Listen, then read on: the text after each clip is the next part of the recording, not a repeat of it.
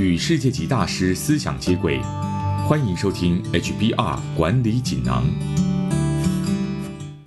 各位听众好，我是这个单元的转述师周振宇。今天跟大家谈的主题是：工作专案如果没有截止日期，该如何激励自己？内容摘自《哈佛商业评论》全球繁体中文版。每个人都有惰性，在我们工作的时候，截止日期是很重要的鞭策力量。它迫使我们集中精力推动任务，直到完成为止。因此，如果没有截止日期，专案很可能会在你的工作清单中不断拖延、延迟好几周、好几个月，甚至好几年。那么，当你想要或需要完成没有截止期限的专案时，你该如何激励自己有效管理时间呢？有三个简单的策略可以协助你跨出第一步。策略一。自己设定截止期限。如果专案没有截止期限，你可以自己设定一个期限。例如，你可以决定在某个日期之前完成某项任务，或者你可以规定自己每周花一定的时间处理某个专案，又或是你可以设定一个目标，每天向目标推进一步，直到完成。写下你的承诺，最好在你的行事历中标记清楚。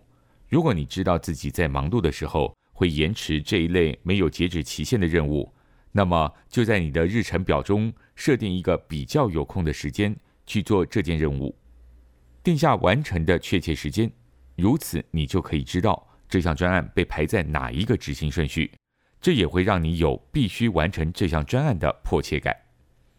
策略二：征求正向的同柴压力，对于某项专案。如果你告诉其他人你预计完成的期限，并定期告诉对方工作的最新进度，这会激励你在这段期间一定要有所进展。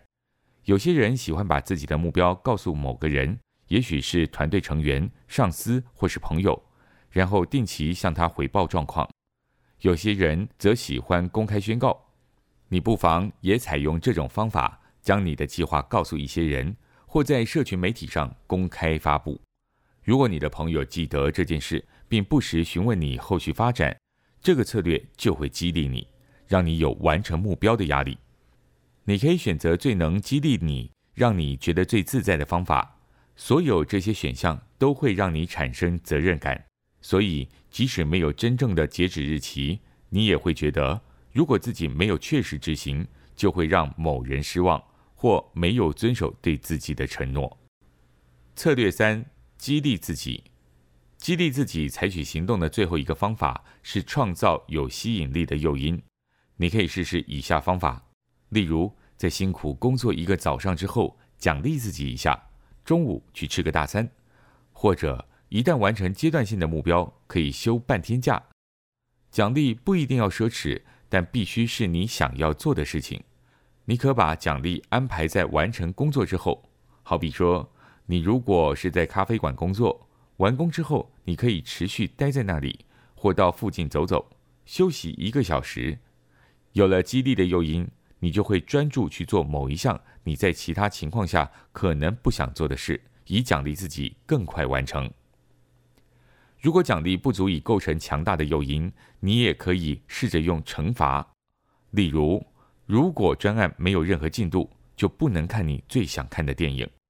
或是如果没有如期完成专案，就不能出国度假。如此一来，你就不会一拖再拖，忽视这些你不想做的事。以上摘自《哈佛商业评论》全球繁体中文版，主题为“计划如果没有截止期限，该如何激励自己？”方法包括：第一，设定截止期限；第二，征求正向的同柴压力；第三，激励自己。更多精彩内容，欢迎阅读《哈佛商业评论》全球繁体中文版。